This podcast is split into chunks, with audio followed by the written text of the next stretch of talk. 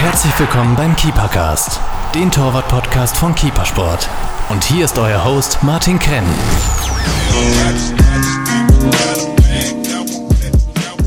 Hallo liebe Torhüter, heute ist wieder Keepercast-Zeit.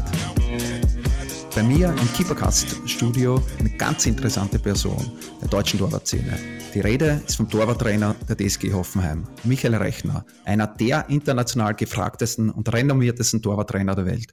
Herzlich willkommen beim Keepercast, wo ja bisher schon einige sehr prominente Torwarttrainer Kollegen von dir waren. Trotzdem bin ich super happy, mit dir heute sprechen zu dürfen.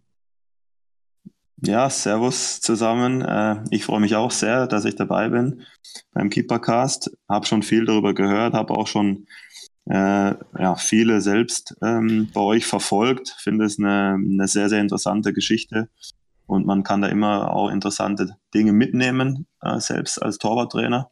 Und deswegen freue ich mich sehr, dass ich äh, von euch auch entsprechend äh, angefragt worden bin und ja, bin gespannt auf die nächsten Minuten. Äh, wir freuen uns, äh, dass, dass, du die Zeit genommen hast für uns. Es ist uns eine Ehre und ich denke und hoffe, äh, sofern ich das vorab einschätzen kann, dass da sehr, sehr interessante Themen von dir kommen werden. Fangen wir mal an äh, mit dir. Äh, wie hat bei dir alles begonnen? Äh, stelle ich einmal kurz für die Hörer vor. In Deutschland wird dich äh, in der Szene jeder kennen, äh, vielleicht in Österreich nicht jeder. Äh, gib uns einen kurzen Abriss über deine, über deine Laufbahn.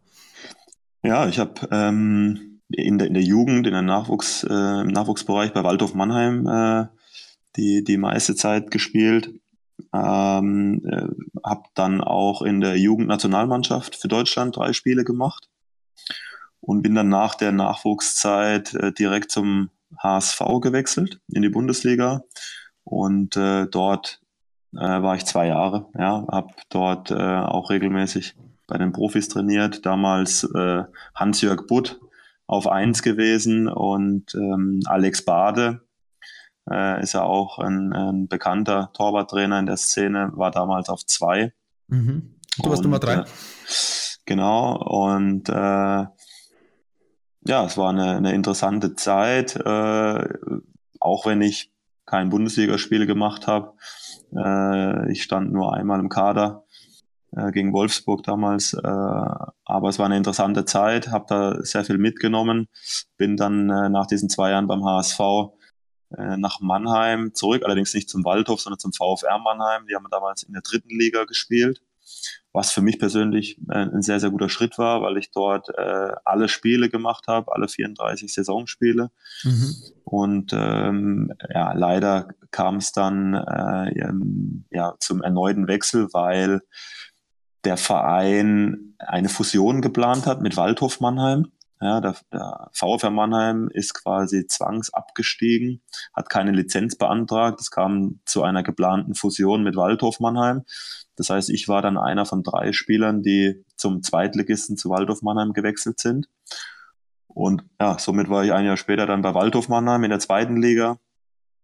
Äh, damals mit Carsten Nulle, äh, der äh, auch bis vor kurzem noch in Ingolstadt Torwarttrainer war, also auch ein bekannter in der Szene. Ähm, mhm. ja, war dann ein Jahr bei Waldhof Mannheim und es war ja sehr turbulente Saison. Äh, wir hatten ähm, verschiedene Trainer mit äh, begonnen mit dem Schweizer Andi Egli, ähm, dann wurde Walter Brat Trainer, am Ende Stefan Kunz sogar mhm. unser Trainer. Wir sind aber abgestiegen damals ähm, aus der zweiten Liga und äh, ich habe damals äh, sieben Zweitbundesligaspiele gemacht in der Saison und äh, ja, damals gab es dann auch nach dem Abstieg in die, in die eigentlich dritte Liga auch äh, keine Lizenzerteilung für Waldhof. Und Waldhof musste auch, ähnlich wie VfR Mannheim zuvor, äh, zwangsabsteigen. Das heißt, ich hatte äh, auch da nicht, nicht, das nötige, nicht das nötige Quäntchen Glück. Unglücklich gelaufen. Ja, und und bin dann äh, zu Sachsen-Leipzig. Ja, damals äh, ja, sehr ambitioniert. Das neue Zentralstadion, in dem heute auch RB Leipzig spielt, wurde gerade gebaut. Man hatte so die Ambition, äh, in, in die Bundesliga auch zu kommen, ja, mit diesem ganzen Umfeld in Leipzig. Also, dass Red Bull Leipzig als Standort gewählt hat, das war ja kein Zufall, sondern Leipzig hat schon extrem äh, eine extrem hohe Ambition auch schon damals gehabt. Aber äh, ja. Welche Liga war das damals? Es war auch dritte Liga. Dritte Liga. Mhm. Dritte Liga war auch eine eigentlich eine, eine, eine coole Liga mit äh, damals Eintracht Braunschweig, St. Pauli ähm, und so weiter äh, drin. Aber auch sehr turbulent, äh, auch ich behaupte einfach mal äh, nicht, nicht gut geführt. Ähm, ich habe damals auch fast alle Spiele gemacht, äh, ich glaube 25 Spiele in dieser Saison, äh, sind dann aber auch abgestiegen. Und äh, ja, das war so meine, meine Zeit. Ich war fünf Jahre Profi, hatte eben nicht die äh, positiven Erfahrungen gesammelt, Erlebnisse gehabt. Mhm. Und das war für mich so der, der Punkt, wo ich gesagt habe, nein, ich möchte das so in der Form nicht mehr weitermachen. Und dann habe ich mich ganz bewusst für ein Studium entschieden, habe in, äh, in Heidelberg ein Sportwissenschaftsstudium begonnen und habe eigentlich nur noch nebenbei Fußball gespielt. War das äh, dieser Zeitpunkt für dich, äh, das, das ähnlich zu mir, ich war zwei Jahre Profi, äh, habe weniger Spiele wie du gehabt, nur in Österreich, äh, habe aber danach äh, in jungen Jahren eigentlich entschieden, ich für mich äh, ganz rauf in Österreich wir es nicht schaffen. Zweite Liga-Profi möchte ich nicht sein und habe mich dann aufs, aufs Business konzentriert. Äh, war das bei dir ähnlich oder wieso hast du dann mit, mit 24 gesagt, ich möchte kein Profi mehr sein? Ja, im Prinzip war es, glaube ich, ähnlich wie bei dir auch. Also man hatte dann äh, Anfragen auch noch ähm, als Profi weiterzuspielen, auch dritte Liga, äh, diese, dieser Bereich und ich hatte aber so viele negative Erfahrungen gemacht mit Abstieg, Lizenzentzügen, mhm. Trainerwechseln. Ähm, ja, dass, dass ich da auch keinen Bock mehr drauf hatte. Ja, mhm. und ich wollte irgendwo auch eine gewisse Stabilität äh, mhm. haben und ähm, ja, deswegen so, so ein ganz bewusster Schritt mhm. ähm, zu, dem, äh, zu dem Studium und äh, hatte mich da beworben an der Uni, bekam eine Zusage und äh, ja, und dann hat so das normale Unileben begonnen. Ja, ich habe dann im, im, im, im ersten Jahr noch bei Schweinfurt 05 gespielt. Das war damals vierte Liga, also mhm. damalige Bayernliga. Und konnte das dann auch ganz gut verbinden, äh, weil Heidelberg äh, und Schweinfurt nicht, nicht allzu weit war. Ja, meine Eltern, die, die haben quasi in der Mitte gewohnt. Und dann mhm. bin ich da immer so ein bisschen gependelt. Und äh, aber die, die Uni-Zeit war ja, war was ganz anderes. Also ich hatte durch die Uni dann auch eine gewisse Stabilität und, und, und einen Rhythmus, habe nebenbei eben gespielt. Erst in Schweinfurt, dann später nochmal bei Waldorf Mannheim. Äh, habe da äh, mein Studium finanziert und aber der, der Fokus war ganz klar auf, auf das Studium und ich wollte da unbedingt den Abschluss machen ähm, dass ich eben dann auch in eine, in eine andere Richtung gehe als, ähm, als ja, Profi-Torwart quasi. Aber war es zu der Zeit für dich schon klar, ich möchte mal Torwarttrainer werden? Hast du da schon äh, Torhüter trainiert oder hat sich das dann erst ergeben? Also ich habe mich schon beschäftigt mit Torwarttraining. Ja, ich habe äh, immer wieder auch in meinen Vereinen äh, im Nachwuchs was gemacht, mit Kindern, mit Jugendlichen äh, habe mich schon auch damit beschäftigt, auch als, als Spieler selber, ähm, als Profi äh, habe ich mich mit dem Thema auseinandergesetzt. Was will ich trainieren? Wie will ich es trainieren? Kann man irgendwas auch optimieren? Also ich habe mir schon viele Gedanken gemacht. Aber ehrlich gesagt, äh, als ich mit dem Studium angefangen habe, wollte ich nicht zurück in den Profifußball. Also ich mhm. hatte äh, ja auch, auch irgendwo so ein bisschen den Spaß verloren ja, mhm. ähm, auch so ein bisschen die, die Freude äh, verloren äh, an, an, am, am Fußball. Warum beginnt man als, als Kind mit Fußballspielen? Ja, weil man gerne auf dem Bolzplatz ist und kickt, ja, weil man gewinnen will und auch in die, diese, diese in der Gruppe zusammen äh, zu spielen. Das waren so die Themen, warum ich eigentlich mit Fußball begonnen habe. Und dann mhm. äh, hatte ich einfach viele negative Erlebnisse und ich habe dann auch ein bisschen die, die Freude verloren. Und deswegen habe ich ähm, eigentlich nicht das Ziel gehabt, zurück in den Profifußball zu gehen, sondern eigentlich wollte ich, ich habe im, im Sportstudium, also es war ein Magisterstudium, mhm. wo ich quasi als, ähm, als Hauptstudium Sportwissenschaft hatte und dann in den beiden Nebenfächern hatte ich ähm, Reha-Prävention, nennt sich dieser Bereich in Heidelberg oder nannte sich damals dieser Bereich. Heute gibt's ja gar keine Magister- und Diplomstudiengänge mehr. Und der andere Bereich war Pädagogik. Und, äh, und dann war es so, dass man sich im, im Hauptfach, im Hauptstudium dann ja, spezialisieren musste. Und, und ich habe mich damals auf den Bereich Sportökonomie äh, mhm. spezialisiert und, und eigentlich war das so die Idee, dass man sich auch in, den, in diesen Bereich dann begibt, also Sponsoring, Sportmarketing, solche Themen da. Eigentlich wollte ich sowas mal machen, ja. Ich habe mich da auch mit beschäftigt, äh, auch was Praktika angeht während dem Studium, war damals in der SAP Arena, ähm, hatte damals ein, ein Praktikum gemacht. Und das hat mich hat mich schon fasziniert so ein bisschen. Ähm, und das war der eigentliche Hintergedanke bei mir mhm. die ganze Zeit im Studium. Und mhm. dass ich dann Profitrainer wurde, das war eigentlich ein, ja, ein, ein Zufall, sage ich mal. Okay, okay. Ich, äh, äh, ich habe damals auch während des Studiums in einem, äh, in einem Therapiezentrum gearbeitet. Mhm. Und äh, einer der, der Patienten damals, äh, Peter Hogan. Hier bei uns in der Region ist es ein sehr bekannter und renommierter Trainer, der so bis in die Oberliga sehr erfolgreich als Trainer gearbeitet hat. Und äh, der hat äh, damals zu mir gesagt, äh, hier, äh, was willst du eigentlich nach dem Studium machen? Und ich sagte, oh, ich bin mir gar nicht so sicher, ich weiß nicht, nicht so genau. Äh, naja, bewirb dich doch mal in Hoffenheim. Der mhm. Rangnick äh, ist ja da verantwortlich, der steht auf solche Typen wie dich. Ja, du hast, du hast als Profi gespielt, aber du hast eigentlich nicht so erfolgreich gespielt als Profi und jetzt hast du dein Studium und er steht auf solche Typen wie dich. Äh, bewirb dich doch einfach mal. Mhm. Ja, und dann, äh, ich habe das dann, damals war äh, Hoffenheim zweite Liga, äh, ist gerade aufgestiegen in die erste Liga und dann hatte ich auch gelesen, dass es da, äh, dass der Verein natürlich auch was aufbauen möchte, vor allen Dingen auch im Nachwuchs und äh, durch den Aufstieg dann auch neue Stellen geschaffen werden sollen und so weiter. Und dann habe ich übers Wochenende mit ähm, meinem damaligen Kumpel, heute äh, mein Trauzeuge, mit seinem Bruder haben wir dann so eine Präsentation zusammengestellt. Mhm. Und dann habe ich die Präsentation äh, weggeschickt an, an die TSG Hoffenheim. Und, äh, Präsentation äh, war über, über den Torwart oder?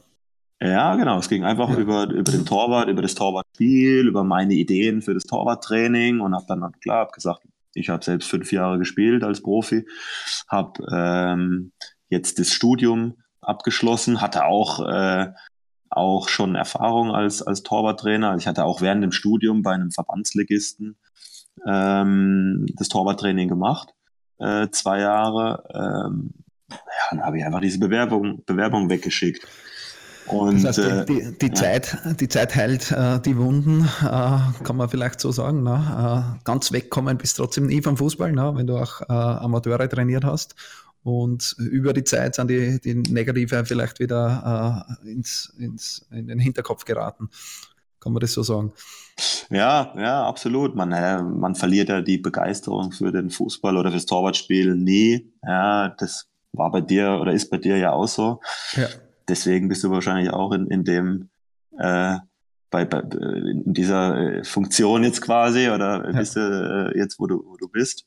Ja. Mit, diesem, mit, mit diesem coolen Projekt ähm, Keepersport und äh, und ich habe diese Begeisterung natürlich teilweise ein bisschen verloren, aber natürlich nie ist dies nie ganz weggegangen. Mhm. mhm. Und äh, ja, und durch diesen Zufall und äh, fünf Jahre oder vier, vier, äh, vier Jahre Studium waren dann damals quasi hinter mir, habe hab ich das einfach gemacht, ja, und, und ja, ich habe einfach gesagt, hier, warum nicht? Ich guck mal, was rauskommt. Ja. Rauskommen ist was sehr, sehr Gutes. Äh, wie schnell ist es dann gegangen bei Hoffenheim? Äh, warst du dann zu Beginn verantwortlich für den, für den Nachwuchs oder bist du gleich bei den Profis eingestiegen? Ja, es war so, dass ich ein paar Tage später bekam ich tatsächlich Antwort, und zwar von Bernhard Peters. Der war damals der, äh, ja, der Direktor Sport ähm, in Hoffenheim. Und dann hatte ich ein Vorstellungsgespräch. Ja, bin ich da hingekommen, es war äh, im, im, im Sommer, ähm, Juni oder so, und bin da hingekommen, habe mich vorgestellt und äh, dann nach einer Viertelstunde Gespräch im Büro äh, sagt er, hier äh, bleiben Sie mal sitzen, ähm, er kommt gleich wieder. Und auf einmal standen ihr, der damalige Manager Jan Schindelmeiser und Ralf Rangnick äh, mhm. vor mir. Mhm. Und dann haben wir, saßen wir zu viert im Büro und haben uns weiter unterhalten und ähm, am Ende haben sie dann zu mir gesagt, sie könnten sich das ganz gut vorstellen, ob ich nicht ja, so eine Art ähm, so eine Art Probetraining oder so machen würde. Mhm. Und dann äh, wurde ich eingeladen ins, äh, ins Trainingslager der Profis in Österreich nach Leogang. Mhm. Und, äh, und dann durfte ich da mit dem damaligen Torwarttrainer Cesar Thier, durfte ich dann im, im Trainingslager der Profis quasi mitwirken. Ja, die Torhüter damals war, waren der Rambo Ötschan, mhm. der Thorsten Kirschbaum und der Daniel Haas.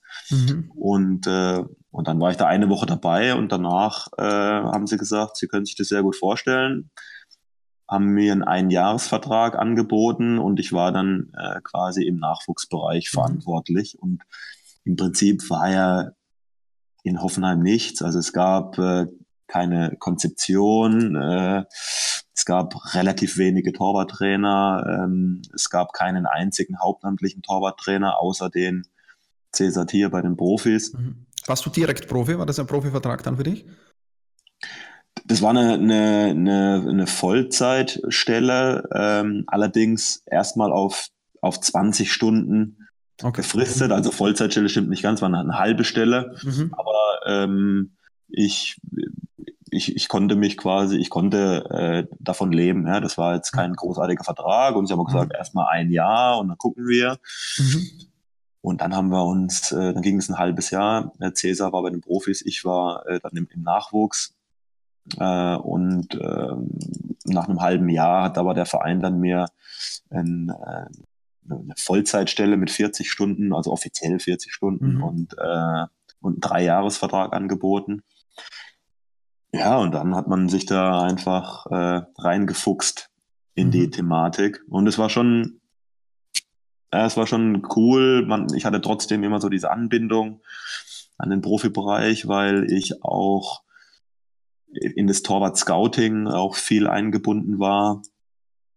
Äh, ich, ich erinnere mich noch daran, dass ich auch einmal nach äh, Valencia äh, fliegen sollte, um, äh, um den Timo Hildebrand damals anzuschauen. Mhm. Äh, ja, war auch eine, eine interessante Geschichte. Der, der Ralf, äh, Ralf Rangnick kannte den Timo natürlich aus Stuttgarter Zeiten noch. Mhm. Und äh, der Verein hatte die Idee, wollte im, im Winter einen Torwart dazu holen, weil sie nicht hundertprozentig zufrieden waren. Und Timo Hildebrand war ja, eigentlich äh, sehr weit vorne auf der Liste von, von Ralf Rangnick. Mhm. Und, äh, und dann hieß es hier, Michael, du fliegst nach Valencia, weil äh, wir können jetzt im Profibereich äh, den Torwarttrainer nicht einfach abziehen. Mhm. Flieg dahin für ein paar Tage und schau dir Timo Hildebrand an. Äh, und, und ich erinnere mich noch, ich war damals 28 und äh, Ralf Rangnick, äh, wie heute auch, natürlich eine, eine Persönlichkeit, extrem professionell und äh, äh, ich hatte da natürlich als 28-Jähriger äh, nach zwei, drei Monaten im Club auch großen Respekt und dann sagt er zu mir, ja, Micha, ähm, du fliegst da jetzt hin, äh, ich kenne den Timo, du brauchst wieder nicht sagen, ob der gut oder schlecht ist. Ich weiß, dass es ein sehr guter Torwart ist. Ich will nur sehen, ob der, wie professionell der arbeitet, weil der steht auf dem Abstellgleis in Valencia mhm. und ähm, der, der, der wird auch nicht spielen jetzt bis Weihnachten. Und ich will einfach nur sehen, ob der professionell arbeitet. Und wenn du sagst, der ist fit, der ist professionell, der, der gibt Gas im Training. Und dann kann ich mir gut vorstellen, dass wir das machen. Ja, das war mhm. Oktober dann. Mhm. Und dann sagt er zu mir, und Eins schon mal vorweg, in Spanien ist es üblich, dass die Trainingseinheiten nicht öffentlich sind. Du brauchst nicht wiederkommen und sagen, du konntest kein Training sehen, weil es nicht öffentlich war. Das heißt, undercover nach äh, Valencia und irgendwie schauen, dass du vom Hildebrander Training siehst. Genau, genau. das war, war nicht ohne. Das, ist dir das gelungen oder wie du es dann gemacht? Ja, das war auch kurios. Äh, ich, ich habe dann äh, mich natürlich informiert. Training war angesetzt auf 15 Uhr. Ich bin aber schon sehr früh auf das Gelände da gekommen, irgendwie morgens um 10, 11, mit dem Taxi dann dahin gekommen. Und, ähm, und ich, ich habe gelesen irgendwo im Internet oder so, dass das Training nicht öffentlich ist. Mhm. Und dann war ich da auf dem Gelände und äh, stand auch auf irgendeinem, so auf so einer Tafel, dass das Training in dem Amateurstadion, in dem, so ein kleines Amateurstadion war da, dass es da stattfindet und zwar nicht öffentlich. Und dann bin ich in dieses Amateurstadion rein um 12 Uhr oder so und, und habe mich da einfach äh, versteckt. Ja. War, dann, war dann teilweise äh, in der Toilette und äh, haben mich da immer irgendwo rumgetrieben. Und irgendwann kamen die tatsächlich ra raus, äh, 15 Uhr.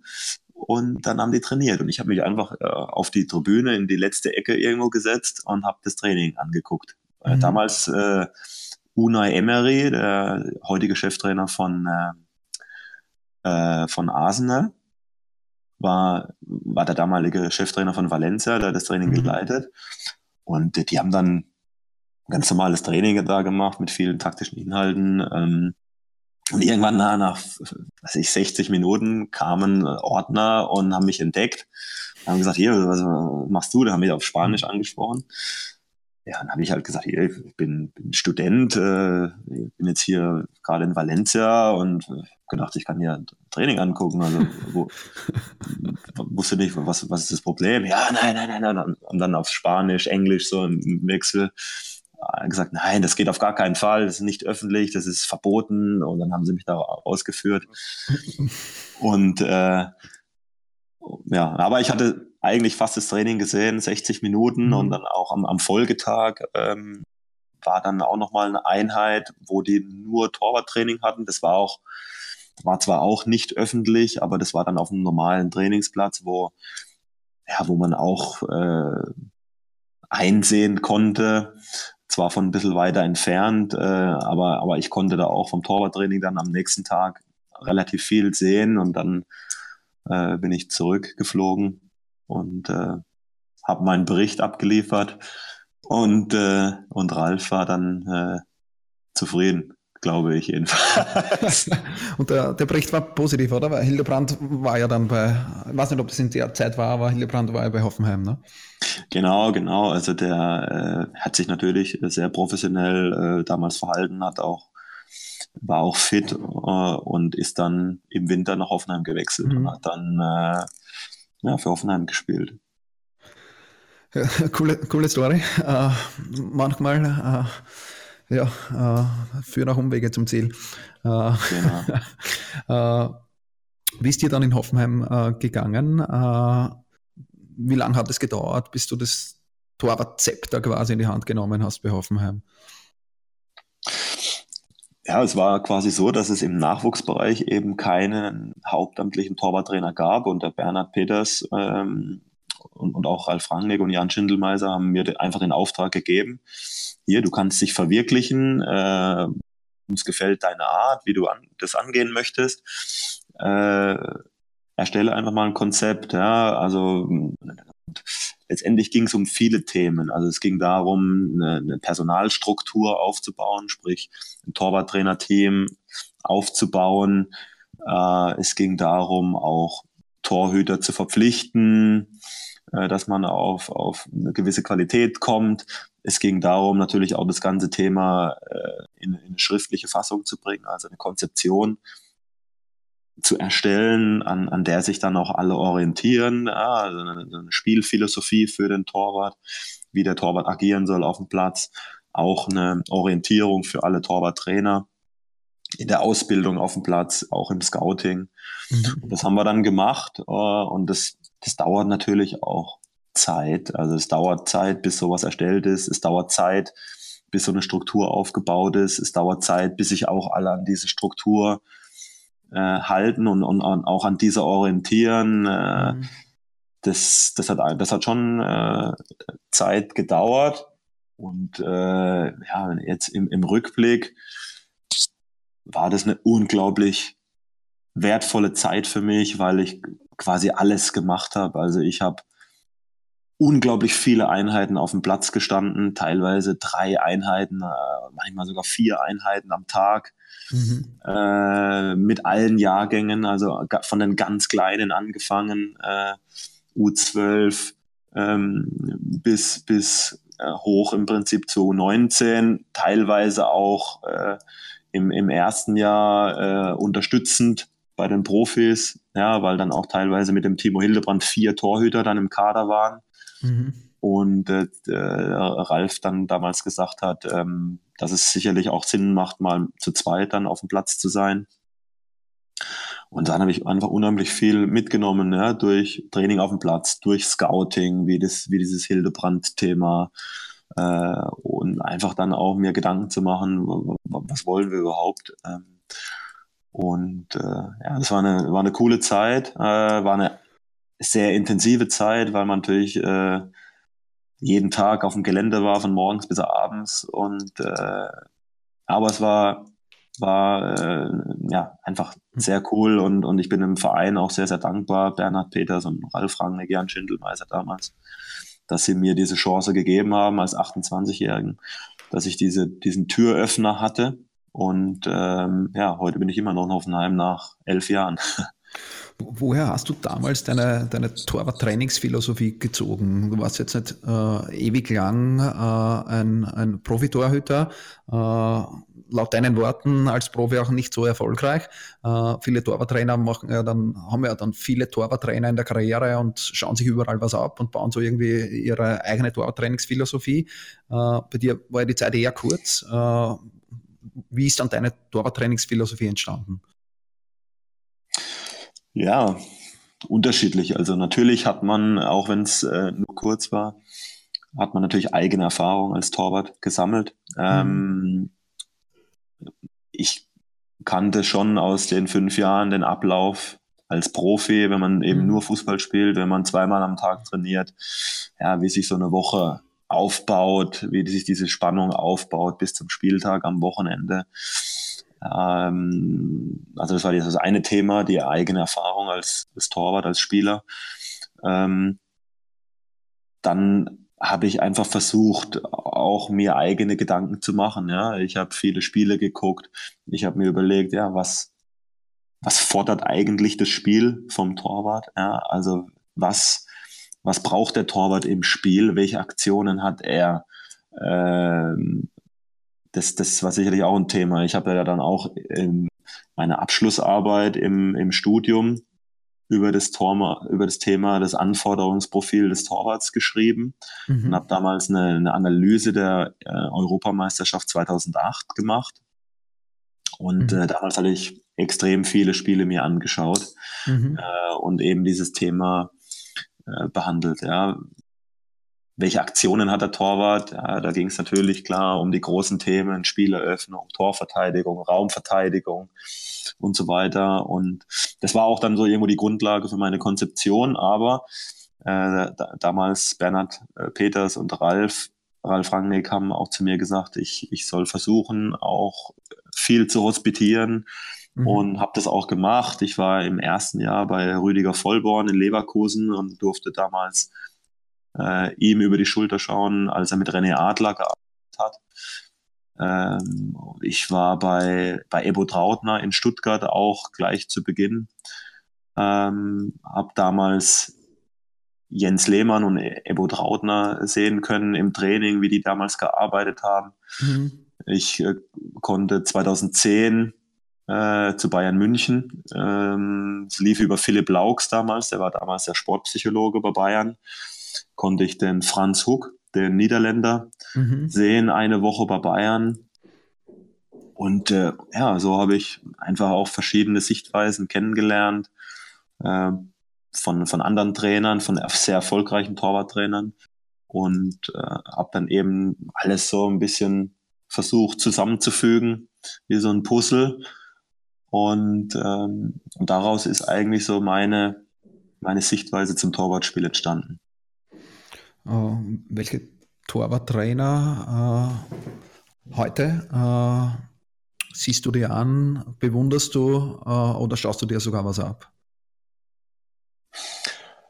Es gibt äh, sehr, sehr viele Kollegen im, äh, nicht nur im Profibereich, auch im Nachwuchsbereich, äh, wo man sich, glaube ich, immer etwas mitnehmen kann. Also ich habe natürlich jetzt über die vielen Jahre ein sehr, sehr großes Netzwerk aufgebaut und habe zu vielen Kollegen einen, sehr, sehr guten Kontakt, teilweise auch einen, einen freundschaftlichen Kontakt aufgebaut. Ähm, ja, wenn ich jetzt an David Thiel in Leverkusen denke oder wenn ich an den Frederik Gößling in, in äh, Leipzig denke, wenn ich an Steffen Krebs, der von uns von Hoffenheim aus der Akademie nach Gladbach gewechselt ist, äh, Steffen Krebs von Gladbach, der Torwarttrainer mhm. von den Profis, oder wenn ich an Patrick Folletti äh, denke aus der Schweiz.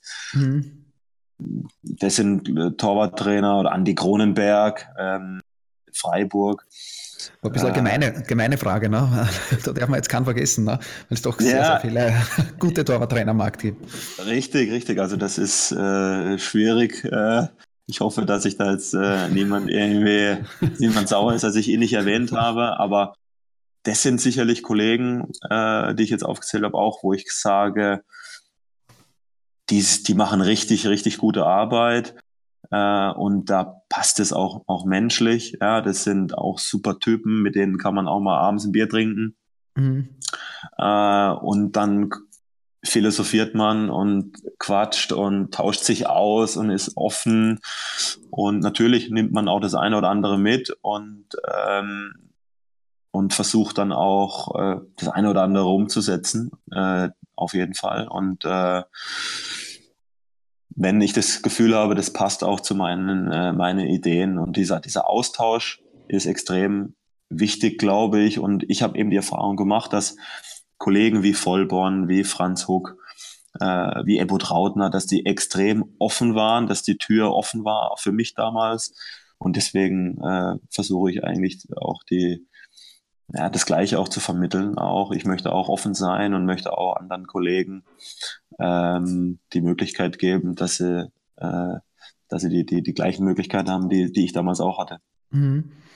Äh, wie, wie, sieht, wie, sieht, jetzt dein Arbeitsalltag äh, bei Hoffenheim aus? Äh, du bist, wie ist dein Titel eigentlich bei Hoffenheim? Gibt es einen offiziellen Titel auch, den du hast? Äh, ja, offizieller Titel ist eigentlich Koordinator Torwartspiel. Mhm. Ja, wobei äh, ich irgendwo zwei Bereiche habe. Ich bin Torwarttrainer bei den Profis bei uns und äh, koordiniere dann in der Akademie äh, eben das Thema Torwartspiel. Das mhm. sind die zwei großen Bereiche, für die ich hier verantwortlich bin. Mhm. Und bei den Profis bist du alleine verantwortlich? Weil gerade letztes Jahr ist ja durch die Medien gekommen, es gibt schon Torwarttrainer, Co-Trainer. Wie ist das Thema bei euch? Magst du die Profis alleine?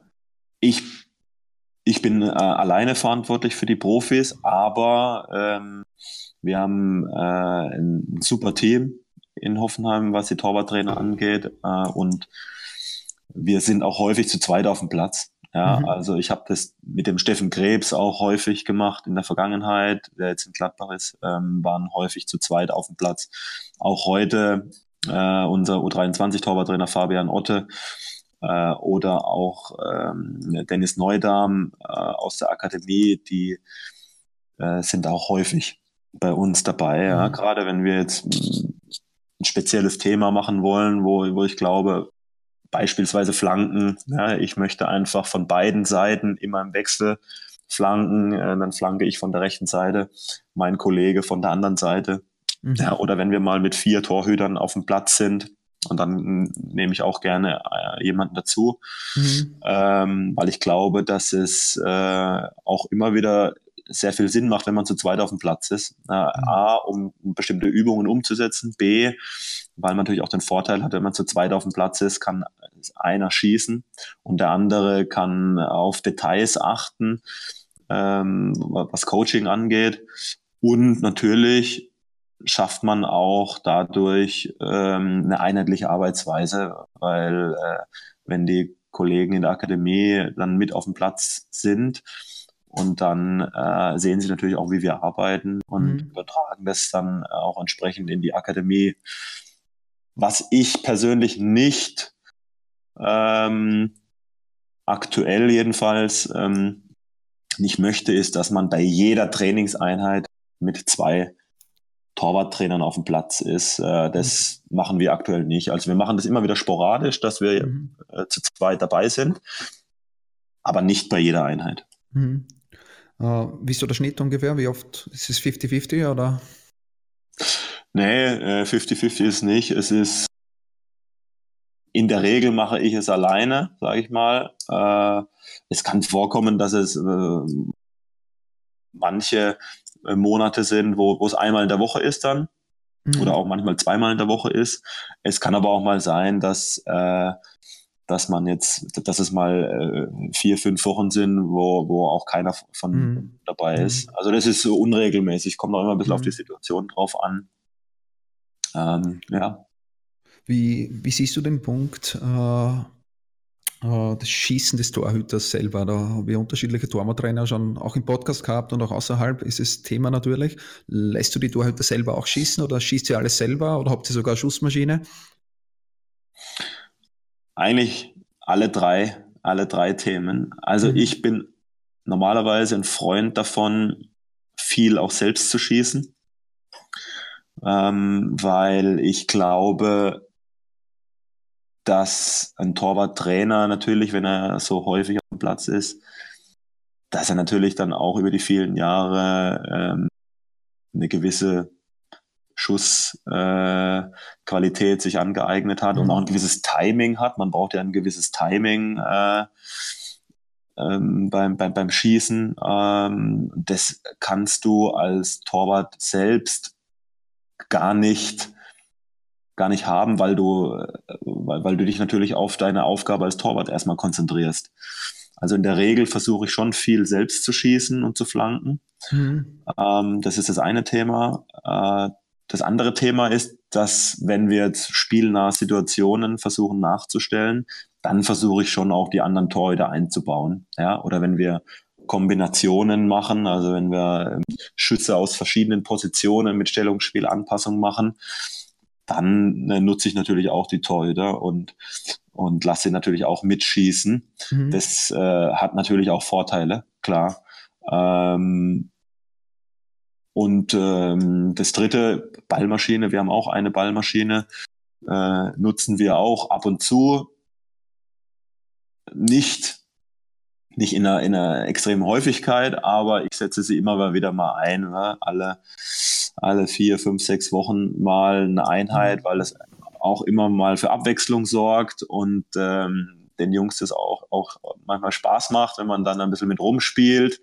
Du kannst ja dann auch Geschwindigkeiten einstellen, äh, wo es dann schon äh, interessant wird für die Torhüter und dann setzt du durch so eine Variation im Trainingsalltag mit der Ballmaschine auch einen gewissen Reiz.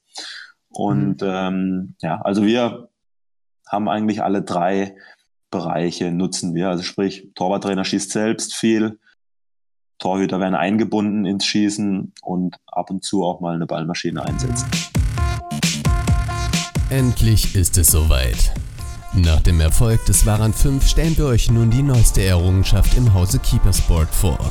Eine latexlose Oberhand, Silikongel-Einsätze und Prägungen, die die Anpassung des Handschuhs an die Hand optimiert. Modern, innovativ und leicht. Der neue Waran 6. Ab sofort erhältlich auf www.ks.zone.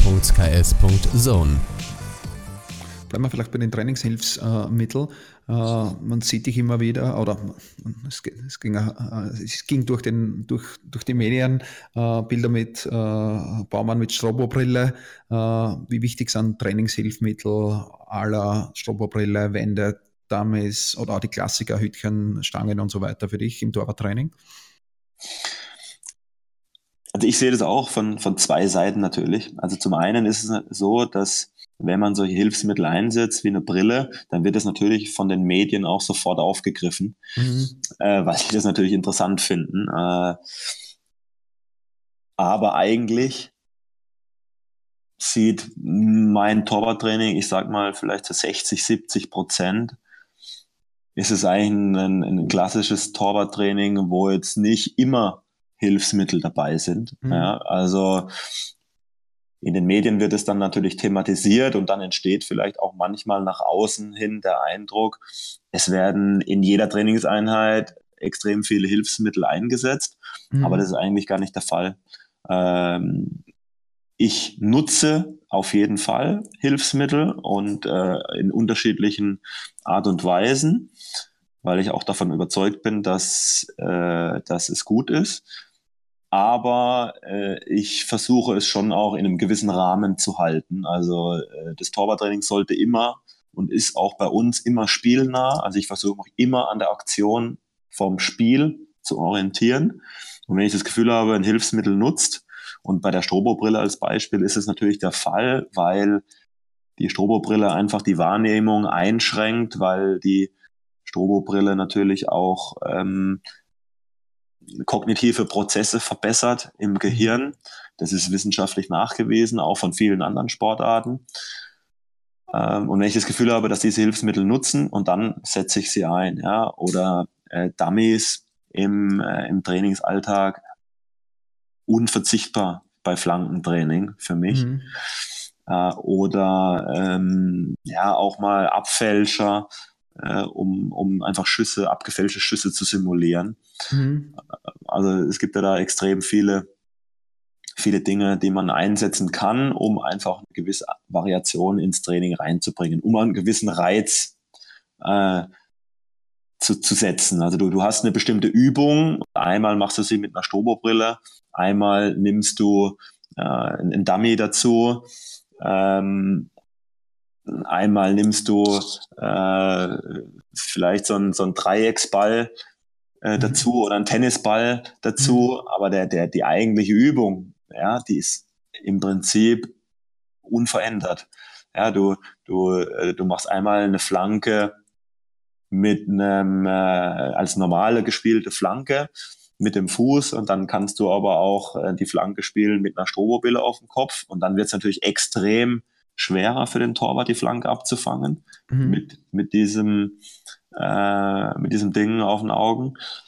Ähm, und dann nimmst du vielleicht nochmal mal einen Tennisball dazu und wirfst den Ball rein und der Torwart muss den Ball oben äh, in der Luft abfangen und durch den kleinen Tennisball hast du auch wieder eine, einen Reiz gesetzt. Mhm. Aber es geht immer um das gleiche Thema, den Ball am höchstmöglichen Punkt in der Luft oben abzufangen.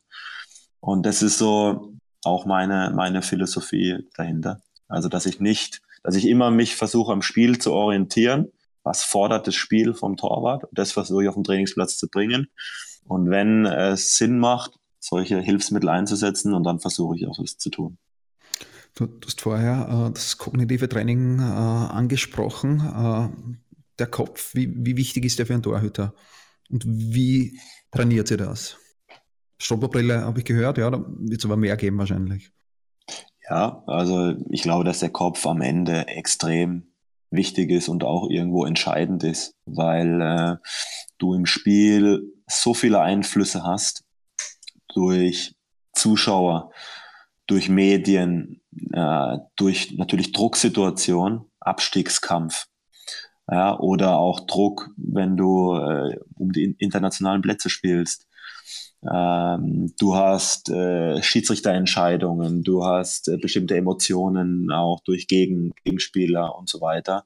Ja, nehmen wir mal einen Eckball, ja, dann hast du auf einmal im 16er hast du 14, 15 Spieler, eigene Mitspieler, Gegenspieler, dann hast du einen scharfen Ball, der reingespielt wird, einlaufende Spieler, äh, du musst den Ball berechnen unter extrem vielen Einflüssen, du musst die Entscheidung treffen, fange ich den Ball ab oder ist er zu weit weg, fange ich die Flanke ab oder, oder muss ich den Ball fausten, fauste ich mit einer Hand oder mit zwei Händen.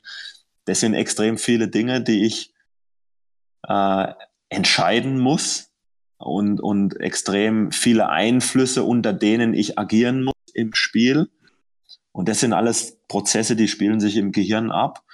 Kognitive Prozesse, Informationsansammlung, Informationsverarbeitung, Entscheidungen, die ich treffen muss. Und deswegen glaube ich, ist es extrem wichtig, diese kognitiven Prozesse auch auch zu trainieren und diese Informationsverarbeitung äh, zu trainieren. Und das kann über eine Strobobrille sein, das kann aber auch über ja, Rechenaufgabe lösen und, und eine Torverteidigung äh, haben, also einen Ball zu halten. Mhm. Das kann äh, eine kognitive Übung sein, wo ich mit Zahlen oder mit Farben an verschiedenen Hütchen arbeite. Äh, also ich glaube schon, dass, dass, dass es viele Möglichkeiten gibt, auch dieses kognitive Thema anzugehen auf dem mhm. Trainingsplatz. Das heißt, du kombinierst es immer äh, quasi, wie oft, wie oft wird es dann eingebaut bei euch? Wie oft wird äh, gerechnet zum Beispiel oder, oder mit Farben gespielt? Sehr, sehr häufig. Also auch da, ich versuche auch zu variieren. Kann als Beispiel ähm, einen, geraden Ball, der so in Kopfhöhe gespielt wird, um die Fangtechnik zu trainieren, den kannst du ganz normal isoliert äh, trainieren und spielen, indem du einfach 10, 20 Mal diesen Ball in Kopfhöhe dem Torwart zuspielst. Du kannst aber auch äh, 10, 20 Mal das Gleiche machen, indem du immer zwischendurch den Torwart eine kognitive Aufgabe lösen lässt mit Rechenaufgaben oder mit Zahlen und Farben. Aber die eigentliche Aufgabe verändert sich nicht, sie wird nur ein bisschen erschwert. Mhm. Äh, und, und, und so versuche ich das auch zu variieren. Ich versuche eigentlich fast nie die gleiche Übung zu machen, sondern ich versuche das Thema, also die Fangtechnik zu trainieren, die ist immer, immer gleich. Oder den Abdruck explosiv oben im Winkel, den Ball rauszukratzen oder die Flanke abzufangen oder im 1 zu 1 zu agieren im, im Block. Das sind die Themen, die wiederholen sich immer. Aber der, der Weg dorthin, also sprich, äh, ist es, ein, äh, ist es der, der Schwerpunkt im, Trainer, im, im, Training, ist es eher dann kognitiv oder, ähm, oder nicht, das, das kann man dann variieren. Und da variiere ich schon sehr, sehr viel und, das, und, und solche Themen, Farben, Zahlen, das kommt schon äh, fast in jedem Training vor. Mhm. Was sind sonst äh, äh, Fähigkeiten, sagen wir es mal so, äh, von einem Torhüter beim Torwarttraining, äh, auf den du besonderen Wert legst, aller hohe Bälle, Reaktionsstellung, Spieltechnik? Oder hast du dein allgemeines Programm, deine Philosophie und gehst dann eher auf die Torhüter ein? Auf Stärken und Schwächen von den Torhütern? Also ich habe schon äh, meine Schwerpunkte, die ich auch versuche, jede Woche mit Torhütern zu trainieren. Also ich habe so, so fünf große Schwerpunkte. Ja, das sind die Themen äh, Spieleröffnung, das ist das Thema Grundtechniken. Das ist das Thema Abdruck. Das ist das Thema Eins gegen Eins und das Thema Flanken mitspielen. Mhm. Und diese fünf Schwerpunkte, die versuche ich jede Woche in, in die Trainingsstruktur reinzubringen. Also ich sage mal, das Thema Grundtechniken haben wir eigentlich in jedem Training in, in unserem verlängerten Aufwärmpart. Ja, also da geht's äh, um, um Fangtechnik, Falltechniken, ja, so wie, wie, wie das ja auch jeder kennt. Ja, ich glaube, das, das braucht auch jeder Torwart, um, um, um eine gewisse Sicherheit zu kriegen, um gewisse Automatismen reinzukriegen, was Fang- und Falltechniken angeht. Und dann im Anschluss äh, gehen wir dann eben auf Schwerpunkte ein, eben beispielsweise Abdruck oder eins gegen eins. Und, ähm, und dann ist die Überlegung, wie behandle ich so einen Schwerpunkt, also behandle ich so einen Schwerpunkt eins gegen eins eher kognitiv, äh, indem ich eben so äh, versuche, kognitive Aufgaben zu kombinieren, oder mache ich es rein situativ, äh, indem ich versuche, eine Spielsituation nachzustellen, oder äh, ich glaube, was auch extrem wichtig ist, ich, ich, ich, sage immer so, dass das klassische Torwarttraining, ähm, äh, dass man einfach eine hohe Wiederholungszahl fährt in, in, im bestimmten Technikbereich. Also ich sage jetzt mal Abdruck hoch in Richtung Winkel und der Torwart muss einfach in einer einzelnen Einheit eine hohe Wiederholungszahl haben, um den Ball aus dem Winkel rauszukratzen. Also ein klassisches Torwarttraining. Auch mal Serien. Ich baue auch sehr häufig Serien ein. Ich mhm. kenne die Aussagen auch von einigen, die sagen, ja, aber im Spiel kommt nie eine Serie vor. mit fünf nacheinander gespielten Bällen. Natürlich kommt ne, im Spiel nie eine Serie vor, aber du hast die Möglichkeit, innerhalb von 10, 15 Sekunden fünfmal äh, den Torwart in so eine Extremsituation reinzubringen. Ja, und ich weiß aus eigener Erfahrung als Torwart und auch als Feedback von einem Olli Baumann, von einem Gregor Kobel, von einem äh, Schwebe, von einem Alex Stolz, äh, auch als Feedback, dass die das auch brauchen, ja, dass die dieses mhm. klassische Training, äh, fünf, sechs Bälle scharf nacheinander platziert und du hast vier, fünf Mal diese Extremsituation, dass du gerade noch mit den Fingerspitzen oder gerade noch mit einer schnellen Reaktion drankommst und ein Safe machst. Das braucht der Torwart auch. Das gibt dem auch ein geiles Gefühl. Und äh, also die, diese Psyche und, und die, die, dieses Gefühl, ja, ich, ich, ich bin unüberwindbar, ich, ich mache innerhalb von zehn Sekunden fünf geile Saves. Das hat dann mit der eigentlichen Spielsituation vielleicht weniger was zu tun, aber das ist trotzdem etwas, ja, was, was, was ich immer wieder einbaue in mein Torwarttraining. Ich glaube, dafür ist man ja Torwart äh, geworden, genau um äh, solche äh, geile Gefühle zu haben, irgendwie Ganz eine genau. Serie, wenn die gut geschossen da kommt von, von Dortmund-Trainer und ich halte dann wirklich den letzten noch äh, äh, mit den Fingerspitzen, äh, dann gibt es ein Gefühl, da, dafür trainiert man. Ganz genau, ganz genau. Deswegen sind wir auch Torhüter. Das, das können auch Feldspieler nicht, nicht nachvollziehen. Wenn äh, das ist das, das was äh, im Spiel auch dann äh, dir die, die, dieses, dieses Glücksgefühl Gefühl gibt als Torwart. Es steht 0-0, 85. Minute, Eckball, Kopfball platziert und du drückst dich ab äh, und, und hast einen Abdruck und du lenkst den Ball dann um den Pfosten. Am, am Ende gewinnst du vielleicht noch 1-0. Und diese Situation, dieses Gefühl, der Kopfball kommt, du siehst den Ball, du, du merkst, oh, es wird brutal eng und du, du erreichst den mit den Fingerspitzen und, und kratzt den dann rum. Es ist, glaube ich, du kennst es, ich, ich kenne es. Jeder Torwart, äh, jeder Torwarttrainer weiß, wovon wir gerade sprechen. Mhm. Dafür arbeitest du eigentlich jeden Tag. Ja. Und ähm, ja, und das, und das sind natürlich auch Situationen, die musst du versuchen im Training nachzustellen, weil wenn du dem Torwart oft dieses Gefühl gibst und dann kann er sich auch weiterentwickeln. Mhm. Ja, und, äh, und da muss man, finde ich, auch eine, eine gute Mischung finden äh, zwischen, ich sage jetzt mal, ja, ich sage jetzt mal modernes Torwarttraining und Spielsituationen nachstellen, richtige Entscheidungen treffen. Das ist natürlich das eine Thema, aber das andere Thema, wie gesagt, ich nenne es auch so dieses klassische Torwarttraining, das ist auch das ist auch extrem wichtig und ich versuche da schon eine gute Mischung irgendwo auch herzustellen. Mhm. Äh, kommen wir äh, zu deiner Nummer eins, äh, zum Oliver Baumann. Äh, ich habe in einem Interview gelesen, hat Oliver Baumann über das Schubladendenken gesprochen, was sehr, sehr spannend für mich war. Sprich, äh, er ist für jede Spielsituation vorbereitet. Äh, wenn Schublade 1 äh, eintritt, öffnet also quasi die Schublade 1 und reagiert. Das wird von dir wahrscheinlich kommen, oder? Kannst du uns das näher erklären? Es war ganz spannend zu hören eigentlich. Ja, das kommt, äh, ich weiß gar nicht genau, bis es von mir äh, wirklich kommt oder, oder von ihm oder von uns. Ich weiß, mhm. ja, es, es ist auf jeden Fall, äh, ich meine, Olli Baumann hat ähm, wenn er am Wochenende in Mainz sein äh, Spiel macht, hat er 299 Bundesligaspiele, mhm. also knapp 300 Bundesligaspiele. Er ist seit zehn Jahren ununterbrochen in der Bundesliga im Tor.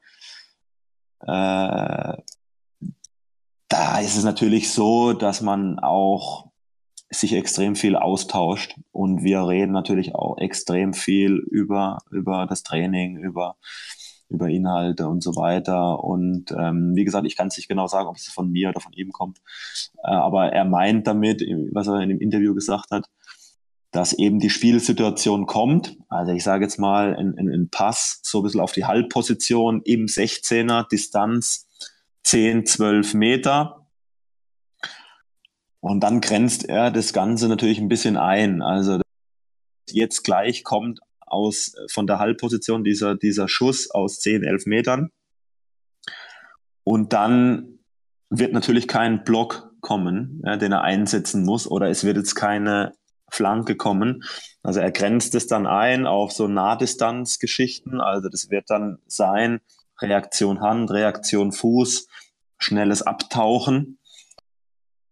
Ja, und, und, und versucht dann quasi einen großen Schrank vor sich, wo mhm. 30 Schubladen sind. Und dann äh, weiß er, okay, aber es, äh, natürlich kommen keine 30 Schubladen in Frage. Es kommt nur, äh, es kommen nur fünf Schubladen in Frage oder drei.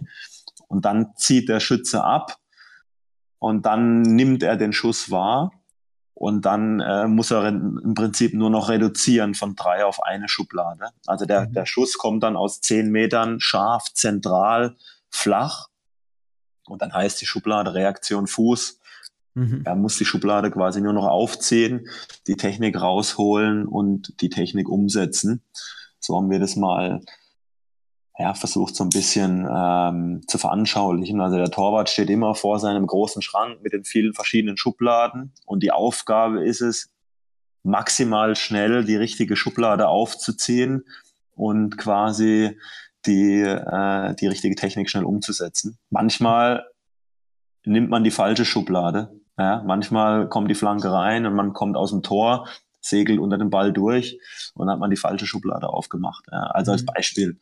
Ja, und, äh, und äh, so äh, versuchen wir das Thema eigentlich zu veranschaulichen. Großer mhm. Schrank, viele Schubladen. Ziel ist es, schnell die richtige Schublade aufzumachen. Mhm. mhm. Ja, spannender, äh, spannender Ansatz. Äh, bleiben wir bei Baumann oder bei Philosophie. Ihr habt äh, im letzten Jahr teilweise durchrodiert mit Koppel Baumann, zumindest auf einigen Spielen. Was hältst du generell von der Rotation auf der Torwartposition? Grundsätzlich war das letztes Jahr, ich finde das Wort Rotation nicht passend, äh, sondern äh, ich glaube, es ist extrem wichtig, dass man eine klare Rollenverteilung hat. Und bei uns war die Rollenverteilung klar, dass Oliver Baumann unsere Nummer eins ist und Gregor Kobel unsere Nummer zwei. Ähm, natürlich haben wir die Situation gehabt, äh, dass wir ähm, ohne Alex Stolz will ich natürlich nicht vergessen, der bei uns auch im Team ist, aber dass wir mit dem Alex 3, aber äh, in dem, in dem Fall eben zwei sehr, sehr gute Torhüter haben äh, und wir aber auch in drei Wettbewerben gespielt haben, das heißt extrem viele Spiele hatten und ich natürlich auch weiß, dass äh, viele Spiele auch eine gewisse Belastung sind, vor allem mental. Ja, wenn du dann, wir hatten damals die Situation, äh, wir haben gespielt, äh, ich weiß jetzt nicht mehr hundertprozentig die Reihenfolge, aber wir haben gespielt samstags gegen Leipzig, haben gespielt äh, mittwochs in der Champions League, haben gespielt samstags gegen Dortmund, äh, hatten dann wieder Champions League äh, und, und ähm, also extrem viele Spiele, extrem viele Reisen auch. Und dann war unsere Überlegung, warum sollen wir nicht auch mal, wie bei den Feldspielern auch, dem Olli Baumann eine Pause geben, im Wissen, dass wir natürlich auch einen, einen sehr, sehr guten, hochtalentierten, jungen Gregor Kobel hinten dran haben. Ja, also wir würden quasi zwei, äh, zwei Fliegen mit einer Klappe schlagen. Wir können dem Olli Baumann eine Pause geben, ja, wo er auch überhaupt nicht mitfliegen muss. Zu dem, das war damals ein Auswärtsspiel unter der Woche, ähm, Bundesligaspiel in Hannover. Er, mhm. er bleibt zu Hause. Er, er muss auch gar nicht äh, an dem Tag äh, auf dem Platz trainieren, äh, sondern er bleibt zu Hause, äh, geht, einen, geht einen Kaffee trinken, kann abschalten, kann Akku aufladen und Kobel macht dann das, das Bundesligaspiel in Hannover. Alex Stolz war damals auf der Bank. Das war der, äh, die Idee. Kobel hat ja zudem sowieso im DFB-Pokal gespielt. Und, äh, und wir haben sehr gute Erfahrungen damit gemacht. Mhm. Also wir haben das natürlich klar kommuniziert mit beiden Torhütern, mit, mit Olli und mit Gregor. Ähm,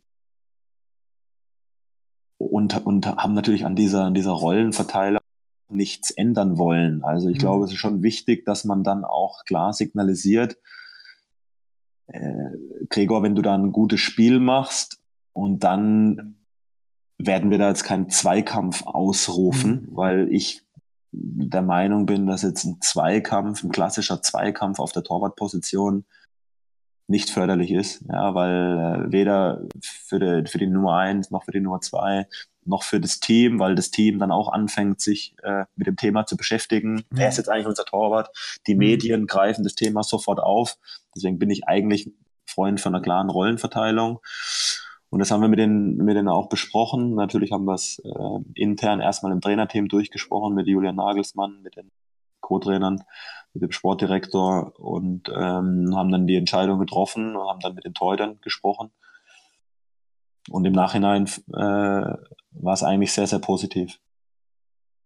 Das heißt, mit, mit einer klaren Rollenverteilung würdest du äh, äh, dem Ganzen Go geben, äh, ohne schwer. Und generell, das ist auch spannend, äh, der, der Zweikampf, äh, den stimmst du nicht so zu oder den, oder das heißt, du würdest nie zwei gleich gute Torhüter holen, weil Konflikte vorausgesetzt sind.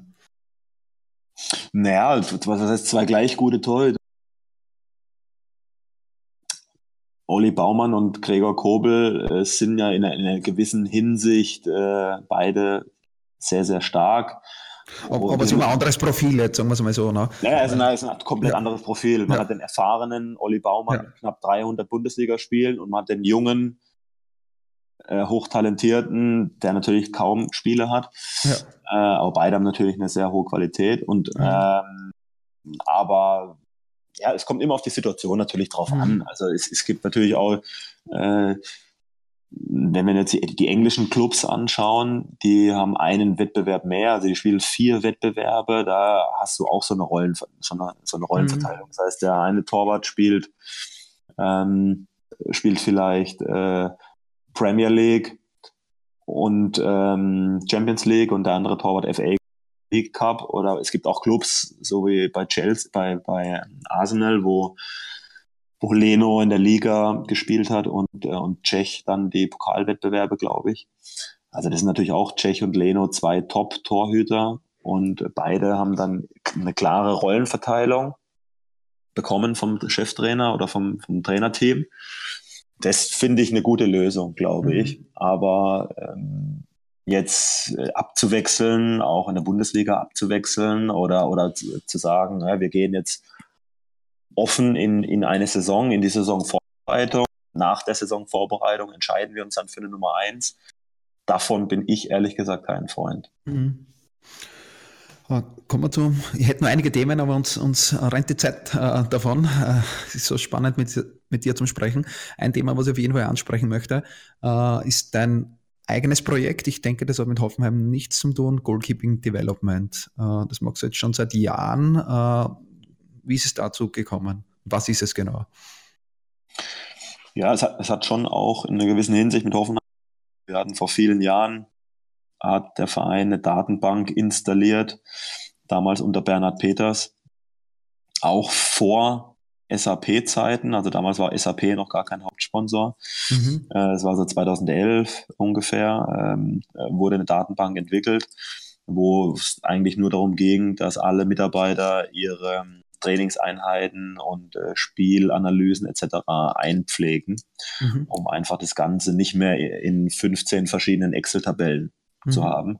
Und das hat der Verein gemacht. Hm, dann ging es um das Torwart-Thema. Ich hatte natürlich auch eine lange Liste mit Punkten, die ich gerne drin äh, haben wollte. Und Bernhard hat damals gesagt, ja, das können wir erstmal alleine dein Torwartbereich ist sehr, sehr teuer stellen wir erstmal hinten an. Und ich hatte damals dann die Frage einfach an ihn, ob wir nicht ein, ein separates Projekt draus machen können. Mhm um eine Datenbank für den Torwartbereich zu entwickeln. Und er fand die Idee eigentlich ganz gut. Und wir hatten damals dann so ein Pilotprojekt auch mit der Uni Karlsruhe.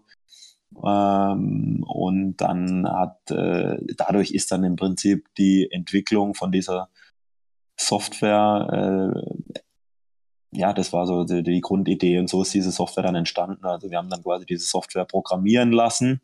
Mhm. Das hat natürlich einige Zeit gedauert und ähm, die wurde jetzt über die vergangenen Jahre natürlich auch immer wieder weiterentwickelt. Und inzwischen haben wir eine, eine eigenständige Software, wo es um Trainingsplanung, Trainingsdokumentation, Spielanalyse, um Übungspool geht mit vielen, äh, mit vielen Videos äh, als Anregung fürs Torwarttraining, äh, mit auch einem Grafikprogramm, wo man auch Übungen zeichnen kann. Also alles Themen, mit denen der Torwarttrainer, egal ob im Profibereich oder im Nachwuchsbereich oder im Amateurbereich, eigentlich jeden Tag zu tun hat. Ja, ich habe am Abend oder am Tag ein Torwarttraining und was mache ich jetzt mit den Jungs oder mit den Mädels? Und äh, das war so der, äh, der Hintergedanke, dass, dass wir einfach äh, diese Datenbank entwickelt haben für meine tägliche Arbeit. Mhm. Und, und dann kam einfach die Idee, ob man, äh, weil ich es damals auch selbst finanziert habe, äh, ob man das nicht einfach öffentlich zugänglich macht, dass man mhm. die Investitionskosten, die man damals hatte, dass man die äh, wieder reinspielt. So mhm. ist eigentlich das Projekt gestartet damals, äh, vor vielen Jahren. Hattest du der Zeit äh, keine Software gegeben äh, oder warst du mit keiner zufrieden? Oder wolltet ihr einfach euer eigenes Ding machen? Also es gab gar keine Software. Also man mhm. hat damals tatsächlich äh, mit, mit äh, Office-Programmen seine mhm. Sachen dokumentiert. Also ich habe ja damals, als ich angefangen habe, auch mit Excel-Tabellen gearbeitet, habe dann eingetragen, ja, okay, Torwart äh, von, den U9, von der U19 hat, hat die die Spiele gemacht, hat mhm. äh, so und so viele Aktionen gehabt und so weiter, U17 das gleiche. Und dann gab es ein Update von Excel und auf einmal war die Tabelle äh, äh, wieder äh, irgendwie verrutscht oder was, und da hatte ich keinen Bock mehr drauf. Und verbunden dann mit diesem Thema, dass Hoffenheim eben auch das Ganze professionalisiert hat, haben wir gesagt, wir machen das dann eben auch für den Torwartbereich und wir äh, ja, sind jetzt inzwischen so weit, dass wir eben äh, im ganzen Club mit allen Mitarbeitern im Bereich Torwartspiel äh, mit dieser Software arbeiten, seit vielen Jahren alle pflegen die Trainingseinheiten ein, alle nutzen auch die Spielanalyse-Tools. Und äh, wir haben einen extrem großen Mehrwert dadurch. Und haben auch vor kurzem übrigens äh, mit dem österreichischen Fußballbund eine Kooperation äh, sind wir eingegangen mit dem Roland Gorio. Okay, ja, Roland ist ja sehr motiviert, mit dem haben wir auch schon einige Projekte früher gemacht. Ähm, ja. Das passt wie die Faust aufs Auge, würde ich sagen. Ja, absolut.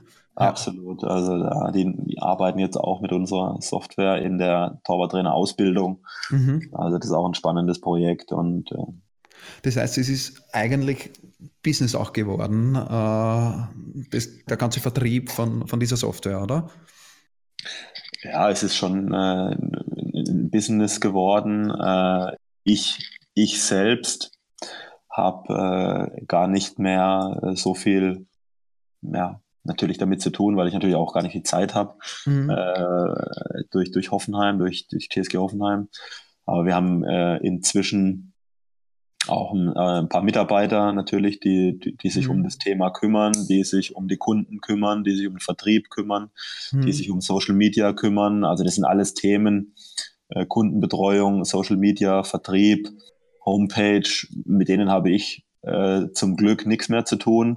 Mhm. Äh, ich versuche natürlich die Projekte im Hintergrund voranzutreiben, äh, Software, Weiterentwicklung, auch spezifische äh, Torwartspielinhalte natürlich. Das sind Dinge, die ich natürlich vorantreibe und vorgebe aber auch in einem äh, natürlich in einem gewissen Budget, Zeitbudget, was ich auch zur mhm. Verfügung habe.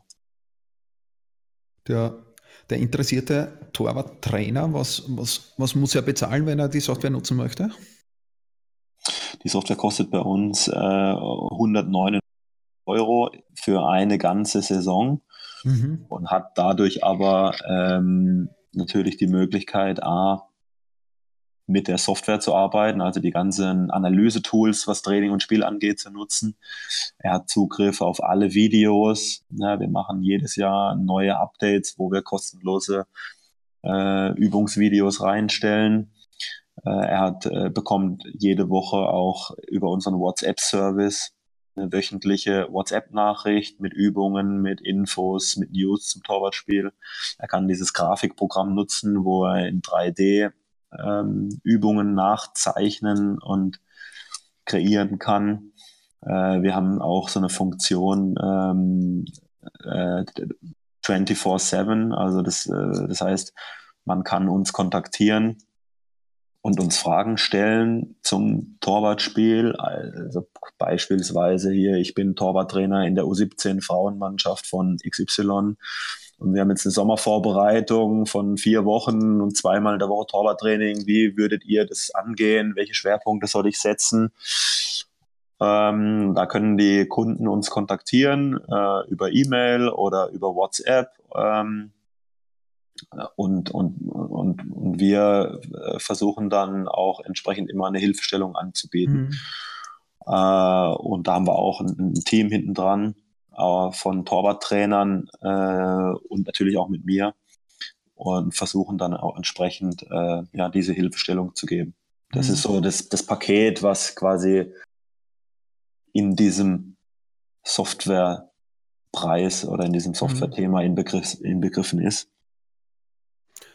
Sie, Sie haben extrem spannend eigentlich, wenn aus den eigenen Anforderungen heraus, weil, wie du sagst, damals es nichts Vergleichbares gegeben hat, äh, ein Projekt entstanden ist und dadurch jetzt auch äh, ein, ein, erfolgreiches Geschäftsmodell entstanden ist, weil der Bedarf äh, da ist. Äh, weil ich weiß es ja, die meisten Dormo-Trainer, wie du gesagt hast, äh, wenn sie dokumentieren, dann in, in Excel oder sonst wo, äh, aber richtig professionell wird schwer dokumentiert. Ich weiß nicht, wie es andere Großvereine machen. Da wirst du mehr Einblick wahrscheinlich haben, wie das irgendwie bei Bayern München oder äh, bei anderen Barcelona, anderen Großvereinen gemacht wird.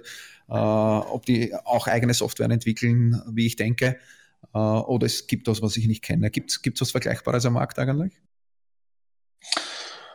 Ähm, also es, es, gibt natürlich äh, es gibt viele Vereine im Profibereich, die äh, tatsächlich mit unserer Software arbeiten. Also mhm. es gibt äh, äh, einige Bundesliga-Vereine, die mit unserer Software arbeiten. Es gibt auch einige Champions League-Vereine international, äh, die damit arbeiten. Ähm, es gibt natürlich auch Großvereine wie, wie Red Bull, die eigene Lösungen programmiert haben. Mhm. Ähm, das ist klar. Aber es gibt tatsächlich keine professionelle Lösung, äh, die sich rein auf dieses Thema Torwart, Torwarttrainer, Torwartspiel spezialisiert hat. Ähm, in, in, in diesem Sinne, es gibt, äh, es gibt schon das eine oder andere äh, Vergleichbare, aber, äh, aber jetzt so eine, so eine professionelle Lösung, äh, glaube ich, äh, gibt es so nicht auf dem Markt. Und, äh, und, und unser Ziel ist einfach, dass wir versuchen, auch jeden irgendwo abzuholen, also sowohl den Profi-Torwarttrainer, wir haben jetzt auch so ein, so ein, ein Wording integriert, wo man auch seine eigenen Begriffe wählen kann. Also mhm. gerade äh, in Österreich gibt es ja das eine oder andere, den einen oder anderen Begriff. Ja. Ich, ich nenne es mal Stangelpass zum Beispiel. Den gibt es in Deutschland so in der Form nicht. Und da ja. haben wir auch mit dem Roland äh, gesprochen. Äh, wir haben jetzt ein Wording eben integriert, dass äh, die nicht nur die Kollegen in Österreich, sondern generell jeder kann eigene Begriffe wählen. Ja, äh, wenn einer das Wort äh, Stangelpass nehmen will, kann er das nehmen. Wenn einer das mhm. Wort ähm, durchgesteckter Ball nehmen möchte, dann kann er äh, das machen. Ja, also sprich, jeder kann seine individualisierte Lösung entwickeln äh, kostenlos in, innerhalb der Software. Und es gibt aber auch die Möglichkeit für den Amateur, der jetzt gar nicht so das Thema Analyse und Dokumentation, haben wir auch schon häufig gehört, die gesagt haben, ich habe jetzt nicht die Zeit und die Lust, jedes Training zu dokumentieren. Kein Problem. Der kann eben dann alle anderen Funktionen nutzen. Ja, der kriegt dann seine WhatsApp, seine WhatsApp-Nachricht oder der kriegt die Videos, die er einfach sich anschauen kann. Wir haben auch einmal im Jahr einen großen Workshop, äh, in der Sommerpause, immer zwei Wochen nach Saisonende, wo wir äh, ja, renommierte Torwarttrainer einladen. Jetzt in, in, im Juni kommt zum Beispiel der Pascal Vormann äh, von mhm. Wolfsburg zu uns. Äh, die vergangenen Jahre war David Thiel, Folletti, Gößling hier. Und auch diese Videos, die wir dann, äh, oder die Übungen, die dort gezeigt werden, die ähm, bereiten wir dann entsprechend professionell auf und stellen sie dann entsprechend auch in die Software. Das heißt, der, der Nutzer kann extrem viel Input auch nutzen. Okay, äh, ich denke, äh, die Zeit ist, äh, ist vorbei, äh, ist sehr schnell vergangen, hat sehr viel Spaß gemacht, äh, sehr, sehr viele Themen. Äh, macht mir immer Spaß, mit, mit solchen Vollprofis zu sprechen, wo man merkt, wie stark die Leidenschaft zum Beruf ist. herzlichen Dank, Michael, dass du dir Zeit genommen hast für uns, für unsere Hörer. Ich danke dir, ich danke euch. Also mir ist auch extrem viel. Könnt ihr wahrscheinlich stundenlang weiter, ja. weiter philosophieren. Können wir, ja. können wir auch gerne machen, wenn wir das Mikro ausschalten. Und ja. Okay, äh, dann äh, verabschiede ich mich äh, von unseren äh, Hörern. Hat dir die Folge gefallen? Äh, teile sie mit deinen Torwartkollegen. Es würde uns freuen, wenn du uns einen Daumen hoch gibst äh, auf Instagram, auf Spotify oder eine 5-Sterne-Bewertung im iTunes Store, damit noch mehr Torhüter, noch mehr Torwarttrainer vom Keepercast erfahren. Danke für heute und bis bald. Servus. Von der Keeperbase in Kottingbrunn. Das ist der Keepercast. Gefällt dir, was wir hier machen? Dann teile und bewerte unseren Podcast und folge uns auf Soundcloud und iTunes. Warum machen wir das Ganze, fragst du dich? Weil Leidenschaft im Herzen beginnt. Keepercast, right from the heart of goalkeeping.